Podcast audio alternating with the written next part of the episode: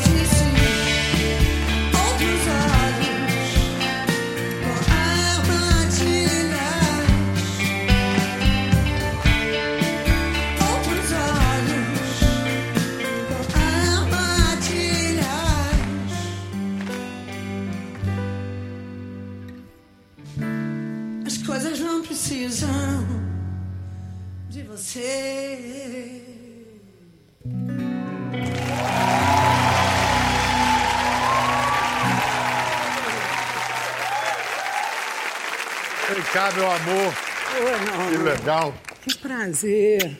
Aqui a gente já mora em São Paulo, dá um beijo só, né? Ah, é, é Se a gente estivesse no é Rio, dá dois é. beijinhos. Obrigado. Olha, Marina cantou Virgem, que é um passeio pelo Leblon de seu irmão Antônio Cícero. Estamos aqui. Carioca, dois beijos. Carioca, dois Carioca, beijos. dois beijos. Eu costumo errar sempre. Eu dou dois beijos em São Paulo e um no Rio. É um desastre. Mas, Antônio, essa letra é de fato.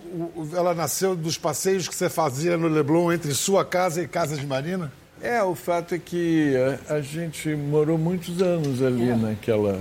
Na, na, na praia de Ipanema ou do Leblon, dos dois, na verdade. Agora, Como todo poema dialoga com algum poema anterior, esse dialoga com o poema Os Inocentes do Leblon, Do Drummond. de Drummond de é Andrade. Verdade, é verdade, eu cito até um trecho mesmo. É, os inocentes, definitivamente inocentes, tudo ignoram, mas a areia é quente e há um óleo suave que eles passam nas costas e esquecem. E esquece. Como é que vocês foram aplicados nesse poema? Como é que vocês conheceram e quando? O que aconteceu é que quando eu era garoto, Marina não tinha nem nascido ainda, isso foi no Leblon. É, eu ia à praia com meus pais, eles me levavam à praia, a mim e ao meu irmão Roberto. E a gente entrava na água e tal, e, e algumas vezes eu, eu vi ele brincar, o papai mostra, fala, papai e mamãe, né? E ele mostrava para a mamãe, nós dois assim, chegando, dizia assim, os inocentes do Leblon. Aí, mu- muito tempo depois, eu fui entender. ver que era um poema do Drummond. E aí eu acabei usando nessa... nessa E o. Cícero me aplicou no Drummond.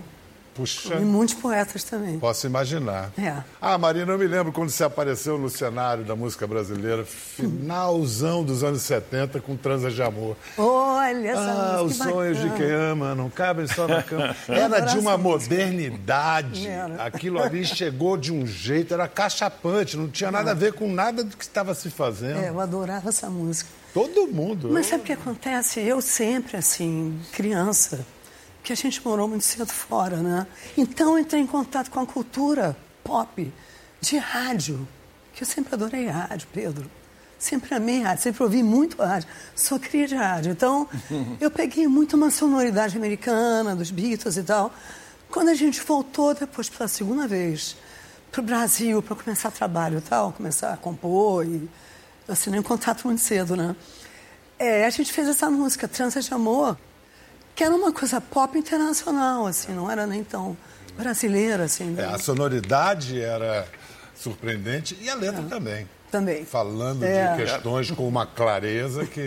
Mas então você falou da família, vocês, o, o pai de vocês, Evaldo Correia Lima, É. piauiense. Piauiense. Você trabalhava no BID, é No isso? BID, É, é. ele- ele- na verdade, ele foi lá bem no come- quando estava ainda se estruturando o BID. Oh, que Foi. foto linda. Isso lá em Washington. Isso foi aqui em Paris, sabia? Isso é Paris, né? Não Bom, é um lugar frio, né? Porque eles estão É. com um casaco. Olha como se parece com meu pai. E o nome de sua mãe? Amélia Correia Lima. Eu pequenininha. Em Washington. Aí você já tinha bem mais de cinco anos, uns Não, aí eu oito, tinha uns nove anos. nove É? anos. É, Olha os irmãos aí. É quando a gente Isso já voltando ao Brasil? Não, já estavam já na época do disco Virgem. Aí já É. já- estavam no início dessa carreira. É. Esse é o Beto. Esse É, é, o Beto irmão. que nos deixou Nos deixou, precocemente. é, É. Irmão do meio. Quantos Beto. anos ele tinha quando morreu? Nossa, ele tinha 55. E ele deixou uma filha, que é uma sobrinha nossa linda, chamada Maria Luísa. Sei. Eu, ele era. é, ficava entre mim e Marina, era mais moço que eu. Eu sempre digo que ele era o melhor de todos, porque todo mundo adorava ele. É. Entendeu? Era engraçado. Ele era economista também, como meu pai. Mas a distância entre vocês dois, então, com- tinha o Beto no meio, era grande. O que aproximou vocês dois deve ter sido o quê? A Foi a música? música, porque a música. quando eu tinha 10, ele tinha É. 20, não tinha nada em comum. É verdade. Mas quando a gente foi a Aí depois vai, vez... ela- mu- tu vai ficando parecido. Vai achatando, né? As idades vão achatando. Vai, vai. isso É. vai- Não A tem gente começou a diferença. compor. Eu tinha 16, ele tinha 26. Aí já não era tão diferente, entendeu? E o processo de criação de vocês de lá para cá é sempre a mesma coisa? É, não, começou. Não, vai mudando. quando começou foi o seguinte: Marina pegou um poema meu. Eu sempre escrevi poemas. Antes de publicar mesmo, passei muito tempo para publicar. Mas ela pegou um poema e, enquanto eu estava na faculdade e botou uma música, musicou. Musiquei. Sem você saber. Sem eu saber. Eu, quando cheguei, eu vi aquilo e disse: Mas como é que você mexeu nas minhas coisas? Mas eu não mexi. tava Ela no disse chão. que não, estava no Tava chão. no chão. Eu peguei do chão. Eu falei, olha... Bom, mas enfim, não, mas depois que eu ouvi, eu achei lindo, adorei aquilo. E aí a gente começou, mas inverteu o processo. É. Ela passou a me dar música e eu a letrar a música, né?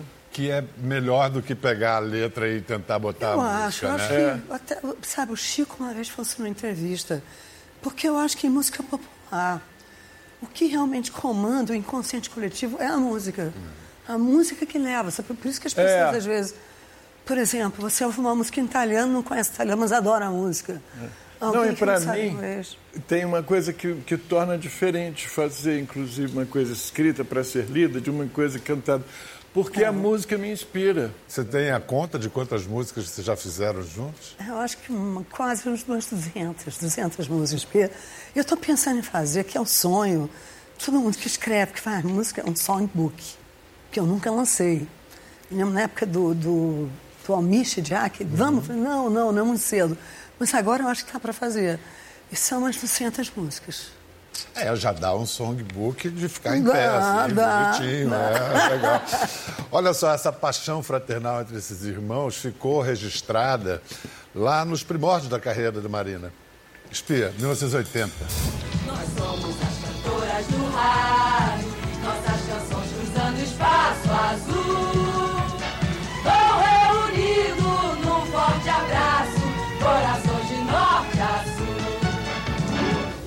amor Marcos Palma, um grande amor.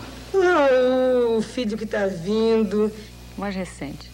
Um amor que tá na minha cabeça, que tá no meu coração agora. Meu irmão Cícero.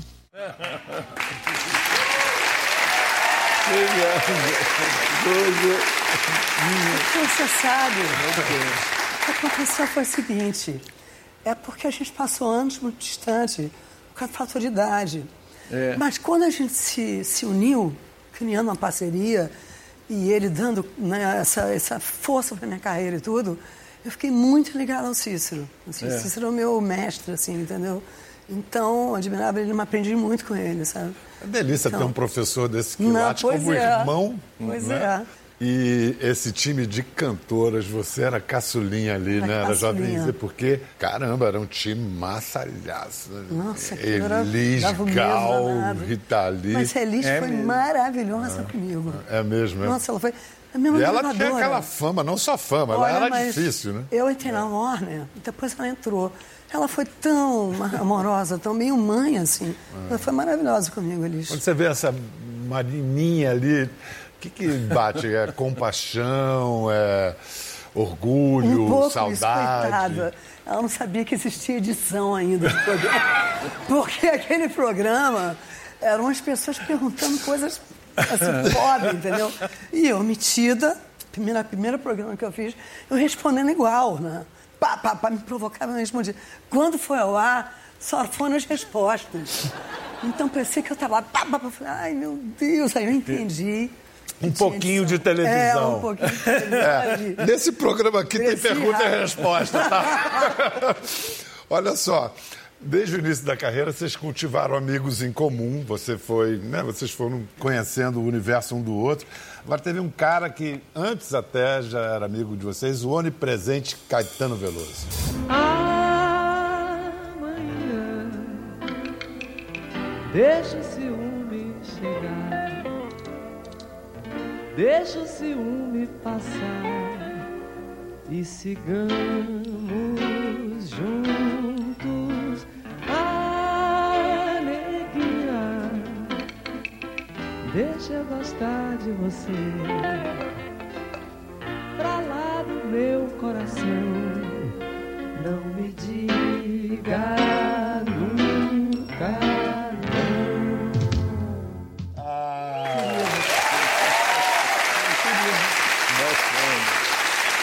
Caetano compôs a música, gravou com vocês. Não, foi um foi estouro. querido, porque é. eu vinha. Ele, cara, foi o segundo disco esse, Acho Felizes. Eu tinha lançado primeiro com, você falou, Transa de Amor e tal.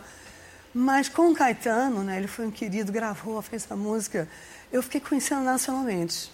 Ele foi muito importante, que me ajudou a me tornar conhecido no Brasil fantástico, Demais. Caetano, é, né? Demais. Isso foi um puto empurrão. Assim. E, e Antônio Cícero, você o conheceu antes? Antes, é. Eu conheci quando fui. Eu tive que ir embora do Brasil, eu estudava filosofia na UF, na, no Instituto de Filosofia e Ciências Sociais da UFRJ. Estava contra a ditadura, entendeu? Fazia parte de movimentos contrários à ditadura, etc. E teve um momento em que começaram, me levaram para depor duas vezes. Não fizeram, não me torturaram, não houve nada disso. Mas meu pai e disse assim: Ah, não, não vai não. Você já vieram duas vezes. Sei lá se da terceira você não, não, Não falta, não né? some, né? Então, realmente, aquilo era uma barra muito pesada naquela época, em 69. E foi em Londres que você então conheceu o Caetano. Aí em Londres, eu fui para Londres e lá eu conheci Caetano e, e, e Gil, moravam juntos até. Caetano, Gil, Guilherme Araújo. Maltner aparecia. Malta estava sempre, é. Foi, não, foi ótimo. Foi uma época muito. Para mim foi muito o Caetano, importante. você era, era um, um acadêmico, Era uma- é, é, fechado exatamente. ali na universidade. O que, que o Caetano fez com esse acadêmico? Deu um sacode? Foi muito importante, porque eu, até aquele momento, eh, eu tinha sido muito influenciado pelo meu pai, que era um intelectual, e os amigos dele, que eram todos muito intelectuais, Hélio Jaguaribe, Cândido Mendes, até que depois entraram na academia, eu- vários deles. E ah, eu, eu, nessa época, eu, eu gostava, eu só gostava realmente de cultura, de música erudita. Eu ouvia era música erudita, não, não dava. Tinha uma coisa, eu reconheço, acho que era uma coisa, eu, eu acho que era uma coisa preconceituosa, na verdade. Você não dava importância. E quando conheci Caetano foi extraordinário, porque Caetano, eu tinha, por exemplo, naquela época, como todo mundo, é, na verdade, intelectual, só via. Eu gostava de cinema de Bergman, cinema europeu, cinema de Bergman, cinema de, de Fellini, de Antonioni, de, eram essas coisas. Não dava a- importância nenhuma ao cinema americano. Caetano me mostrou, inclusive, isso ele assistia na televisão com ele, filme, por exemplo, o Cantando na Chuva, e ele fazia comentários e eu fiquei impressionadíssimo com aquilo. Mudou minha cabeça, entendeu? Eu passei a ver que esse preconceito, essa divisão entre alta High, cultura low, e é, high and low culture, que isso é um preconceito É a enorme. Tropicália em ação. Há coisas né? boas numa e na outra, entendeu? Na tal high, mas há coisas boas na low também. Marina, eu queria que o- eu queria ouvir um poema que eu adoro, do- um dos mais famosos poemas do, do Cícero, que é o Guardar. Quem lê? Você, ele, os Deixa dois juntos. Ele lê? ler, Olha ali, tá, tá ali. Tá bom, eu vou ler. Guardar. Guardar uma coisa não é escondê-la ou trancá-la. Em cofre não se guarda coisa alguma. Em cofre perde-se a coisa à vista. Guardar uma coisa é olhá-la, fitá-la, mirá-la por admirá-la, isto é, iluminá-la ou ser por ela iluminado. Guardar uma coisa é vigiá-la, isto é, fazer vigília por ela, isto é, velar por ela, isto é, estar acordado por ela, isto é, estar por ela ou ser por ela. Por isso, melhor se guarda o voo de um pássaro do que pássaro sem voos. Por isso se escreve, por isso se diz, por isso se publica, por isso se declara e declama um poema, para guardá-lo, para que ele, por sua vez, guarde o que guarda, guarde o que quer que guarde um poema. Por isso, o lance do poema, por guardar-se o que se quer guardar.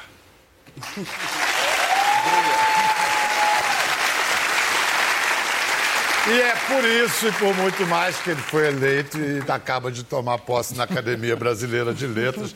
É imortal. Imortal. E você estava lá na, na posse, Ah, claro. ao lado de Fernanda, eu vi Ao uma lado da. Fernanda, É. é, eu adoro a Fernanda. E aí, ficou feliz? Fiquei muito emocionada. Tava bonitão de farda? Ele estava lindo, de fato. Ah, imagina. Tava uma elegância, lindo. Eu fiquei muito emocionada, porque acho que ele merece primeiro. E eu fiquei imaginando meus pais vivos vendo isso. Meu pai, por exemplo. Já falei, se meu pai visse isso, ia te agarrar e dar um beijo. Não, meu pai era muito formal. Falei, ele não ia resistir. Imagina o filho dele, imortal. Meu pai ia ficar muito emocionado. E minha mãe também. Eu me senti lá representando a minha família. O que, que você acha que ele ganha com isso, além da imortalidade? Imortalidade. Você sabe que o Olavo Bilac dizia? Ah. Que dizia assim, ele que nós somos imortais porque não temos onde cair duros. ele ganha isso, talvez ele ganhe uma, alguma ajuda, um, Ganha um pelo menos plano de saúde, pô. e tal. Isso já vale demais. Mas fora isso, eu acho que é muito bacana, porque o Cícero Não, isso vai é- conviver com pessoas extraordinárias, né? Assim, um- a mais alto posto da erudição brasileira. Ele vai Agora, estar lá. es- escrever o discurso de posse é uma pedreira. Em quanto tempo você teve? Ah, escrever me deu realmente, olha, porque eu estou acostumado, né? Eu dou aula, dei, faço muitas conferências, estou acostumado a escrever sobre coisas teóricas, sobre ideias e coisas. Mas aquilo ali é diferente. Um discurso, você tem que fazer, falar com aquelas pessoas, e, e são pessoas de alto nível, mas ao mesmo tempo não pode ser uma coisa puramente teórica, não pode ser uma coisa puramente pessoal. É uma complicação. Tem que falar dos antecessores. É, que no deu um seu caso, trabalho no, no seu caso a cadeira é de qual é a cadeira? Sabe, é a cadeira 27. Quem foi o primeiro? Primeiro foi maravilhoso, foi Joaquim Nabuco. Uau! Joaquim Nabuco, aí sim, esse valeu, esse eu fiz um, eu falei bem dele bastante. E, e você sucedendo? Depois tem mais ah, seis, mas o último também é, uma, é muito interessante, que é o Eduardo Portela. A maior parte não tem grande importância. Vamos ver um trecho da- do discurso de posse. Não ignoro que a academia exerce outras funções. Nem jamais me oporia a isso. Ao contrário. A meu ver, porém, é fundamental a cultura da língua e da literatura nacional, porque penso que a Academia Brasileira de Letras é, por sua própria natureza, uma instituição que deve ter uma participação ativa e importante na determinação do cânone literário. Muito bem apoiado! Aí, eu não sei se foi por coincidência ou não, no mesmo dia da posse do Cícero, Marina lançou Novas Famílias, o seu Foi, disco. foi. Foi, foi tramada? Essa... Não, não foi. Foi o seguinte. É porque o disco ficou pronto dois, dois meses antes. E hoje em dia, com a coisa digital, né? O Você tem que programar é. e sempre lança numa sexta-feira. Ele não tinha ainda a data dele. Quando ele me avisou, eu fiz. Mas também não é nada, não tinha show. Era uma coisa de lançamento online, né? pros- Gente, esse novo disco, Novas Famílias, mistura samba, funk, tecnobrega, eletrônico. Essas são as novas famílias. São, mas na realidade também. Também, quero dizer. Também. É, tem uma coisa também que. Eu mudei para São Paulo. Isso. Tem oito anos, né? E São Paulo, quando eu morava no Rio, eu acho que eu conhecia a gente mais do Rio. Porque a gente do Rio, o Rio é tão lindo que sem querer você olha para o próprio umbigo. Você fica olhando um pouco para o que tem ali. São Paulo tem um entre e sai de brasileiros o tempo inteiro. Então eu tenho contato com muita gente do norte que vai para São Paulo, do nordeste, do sul, que vai para São Paulo tentar viver, sobreviver, né?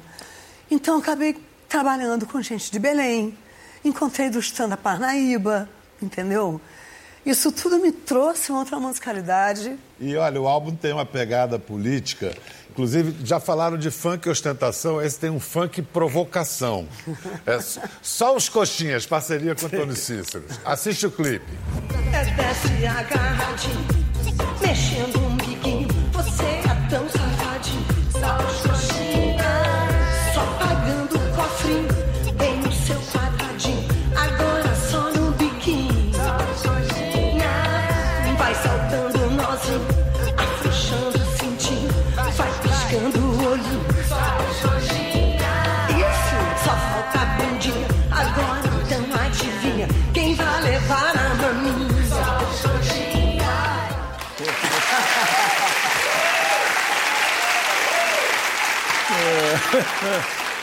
Será que não tem coxinha aplaudindo aqui na plateia? Tem coxinha em tudo que é lugar. Ah, quem, quem são os coxinhas? Os coxinhas são, é pra mim são gente chata e careta, na realidade, sabe? Não é, não é um partido, não é um privilégio de um partido. Gente que fica cagando muito regra chata, e que só pensa em dinheiro. Fico, ah, meu Deus, lá vem aquele... Ah, ali vocês fazem a referência ao Cabral e à turma dos guardanapos na cabeça, mas Coxinha ficou identificado depois de 14 com, com o pessoal que apoiou o, o impeachment. É, mas nem era Mas não é isso? É era- disso que vocês estão falando? Não era nem disso, na realidade. Eu, na realidade, assim, eu fui encontrar com o Cício, porque ele mora no Rio, agora mora em São Paulo. Falei, vamos combinar uma semana. A gente queria ter músicas nossas, um disco novo e tal.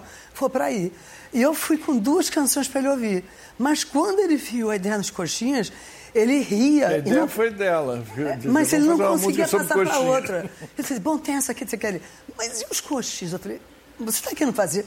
Quero fazer os coxinhos. Eu falei, então vamos embora. É. Eu recebi muito hater né, na internet. Como é que você faz isso e tal? Eu falei, gente, eu não estava mirando assim, nenhum partido nem nada.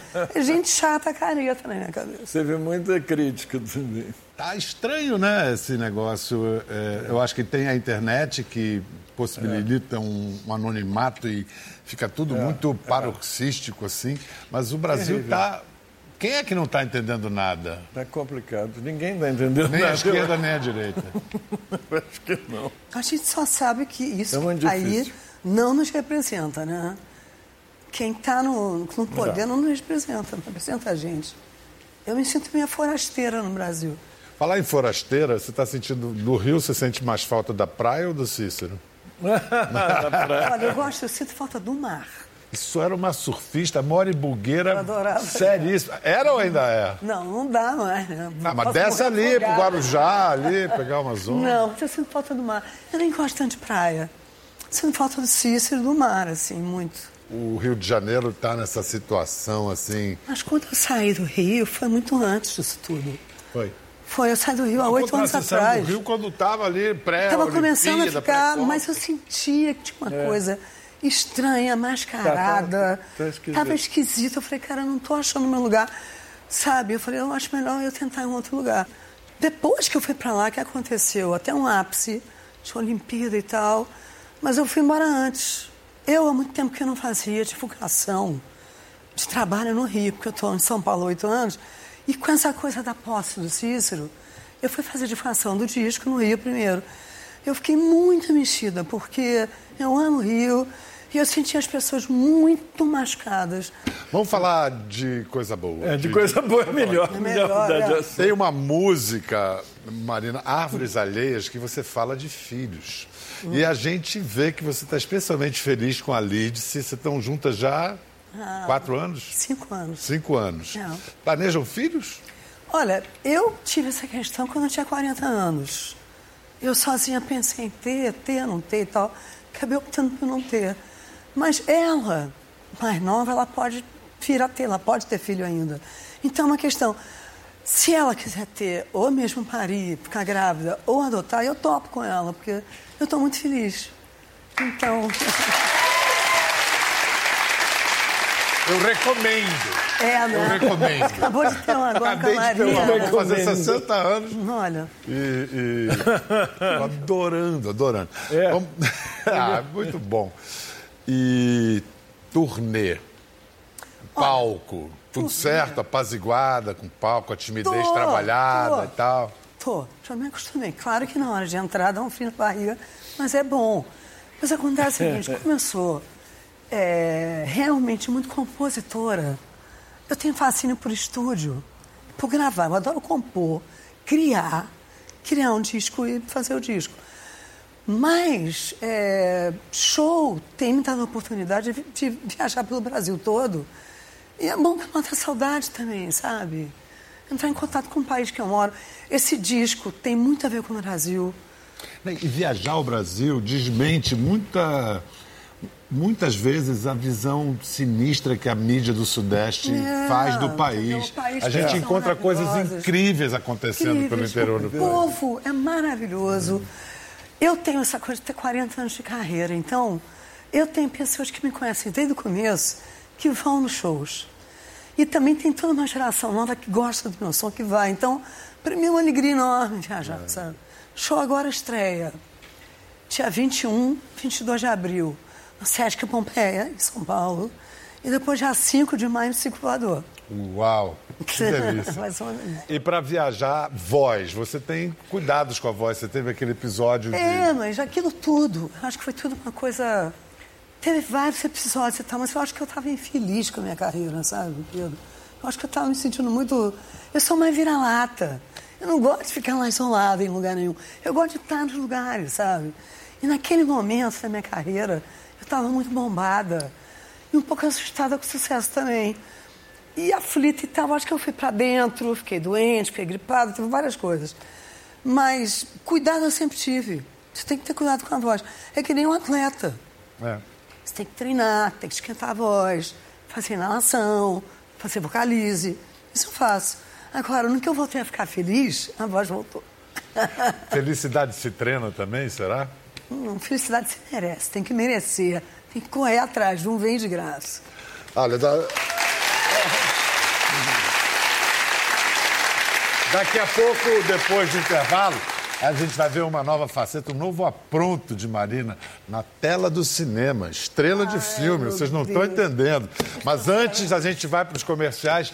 A francesa, pode ser? Claro Oba!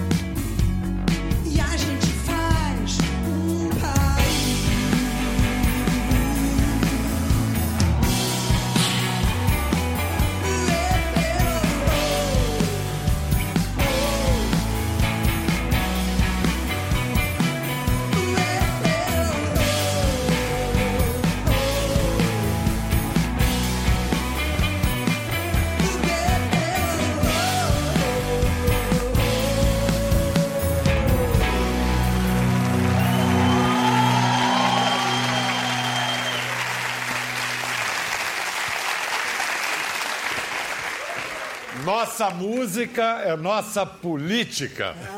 Queremos descobrir novas possibilidades, não de fazer arte, mas de viver. Chega de ideais repressivos, cagando regras, fingindo estar acima do tempo e dizendo, por exemplo, que devemos ser heterossexuais ou bissexuais, ou que devemos ou não ter ciúmes, ou que temos que gostar de bossa nova ou ser new wave. Melhor para nós a descoberta e a liberação dos desejos e gostos autênticos de cada um.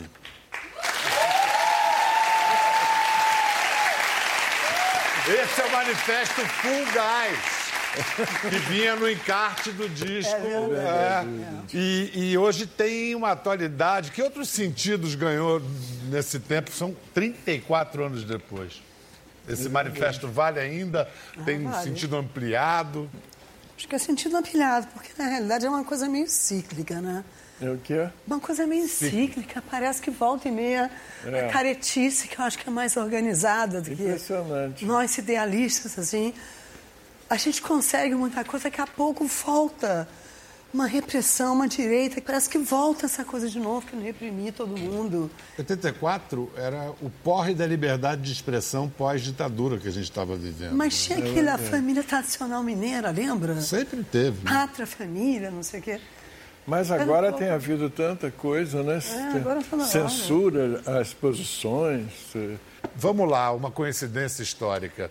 Nesse ano, Fulgaz, 1984, a Marina fez uma participação, como estrela, uma participação num filme que tinha uma iniciante, uma certa meu Andréa Beltrão. O Pedro. filme era Garota Dourada, do isso. Antônio Calmon. Não, o fato é que agora inverteu. Será lançado um filme em que Marina contracena como atriz com Andréa Beltrão. Isso é uma loucura. Atriz com H maiúsculo. E com André de novo. A gente morreu É de demais, porque né? É muita Como é que pintou esse convite? Foi ideia de Esmir Filho. Ismael Filho e Ismael Canapé, que são dois amigos de Miriam Paulista, né, diretor, que é maravilhoso. Já tinha feito essa coisa com o Calmon e tinha detestado, porque eu me senti... Sou envergonhada, não gosto de me ver. Então nunca mais vai fazer. Mas esses dois são muito meus amigos e eles foram adaptando o roteiro para me agradar, entendeu? Mas depois de três anos eu falei, tá bom, seja o que Deus quiser. Também se eu estragar o filme, não tenho culpa, entendeu? Na realidade, o personagem é uma cantora, compositora que se ausenta porque não está feliz com a carreira. E a Andrea é a empresária dela. E as duas, imagina só, as duas alugam uma casa uma ao lado da outra numa praia. Entendeu? Então é esse desenrolar todo da, do afastamento, do trabalho juntas e tal. É interessante. Acho que pode ficar bonito o filme. O filme chama Verlust, que quer dizer perda em alemão. A gente vai ver uma cena agora. Foi rodado na praia de José Inácio, no É, Uruguai. é lindo no Uruguai. Olha, Lindo. olha a atriz Marina Lina man- Ai, meu mandando bem. a sua biografia. Não é uma biografia. Não. Então é que É só uma outra coisa. Você vai ver. uma obra. não? Sim, uma obra. Sim.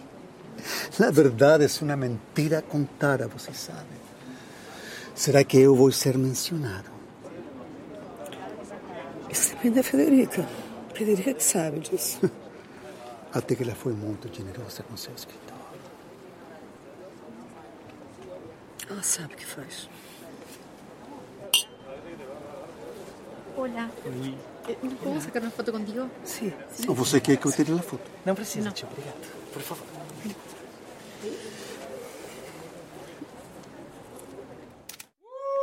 Ah, meu Deus. Eu não tinha visto nada ainda. Você não tinha visto nada ainda? Nem quero ver. Nem quero ver. Você não tem, isso é boleiro. Tinha Pior é visto nada. Você for ver em 3 metros de tela. Mas eu você- já avisei a eles que eu provavelmente vou viajar na estreia. Teu próximo livro, Antônio Cícero, é sobre o quê? É um livro de filosofia também que eu estava já escrevendo antes de me candidatar à academia, mas depois eu, eu tive que interromper porque essa, esse processo de candidatura é complicado, é- exige tempo e tudo. Mas o livro você que dá para dar um Mas é um trailerzinho de pra gente? filosofia. O meu primeiro livro eu- é uma espécie de complemento de uma coisa que eu fiz inicialmente. porque O primeiro livro É, era um livro de filosofia, também O Mundo Desde o Fim. E é um mundo sobre a modernidade, minha concepção do, do que é a modernidade. E eu acho, e hoje eu precisava falar sobre isso novamente, é, fazendo inclusive críticas a algumas, algumas uh, novas concepções sobre esse mesmo assunto, com as quais eu não concordo. Fica na moda. Estamos esperando é, tudo que vem desses irmãos a gente está esperando. Obrigado. Muito obrigado pela presença, Nossa, Antônio Cícero. Marina. pessoalmente. Pois é, a gente já É, se cruzou tão muito, perto pois e é. nunca teve essa oportunidade e foi muito legal. Você é um pão. Ah, Você é um pão. Se ela me chama de pão, eu tenho que retribuir assim. Você é uma uva. Obrigada, obrigada. Então, ó, para terminar, para começar. Ok. Obrigada, gente. Começar. Começar,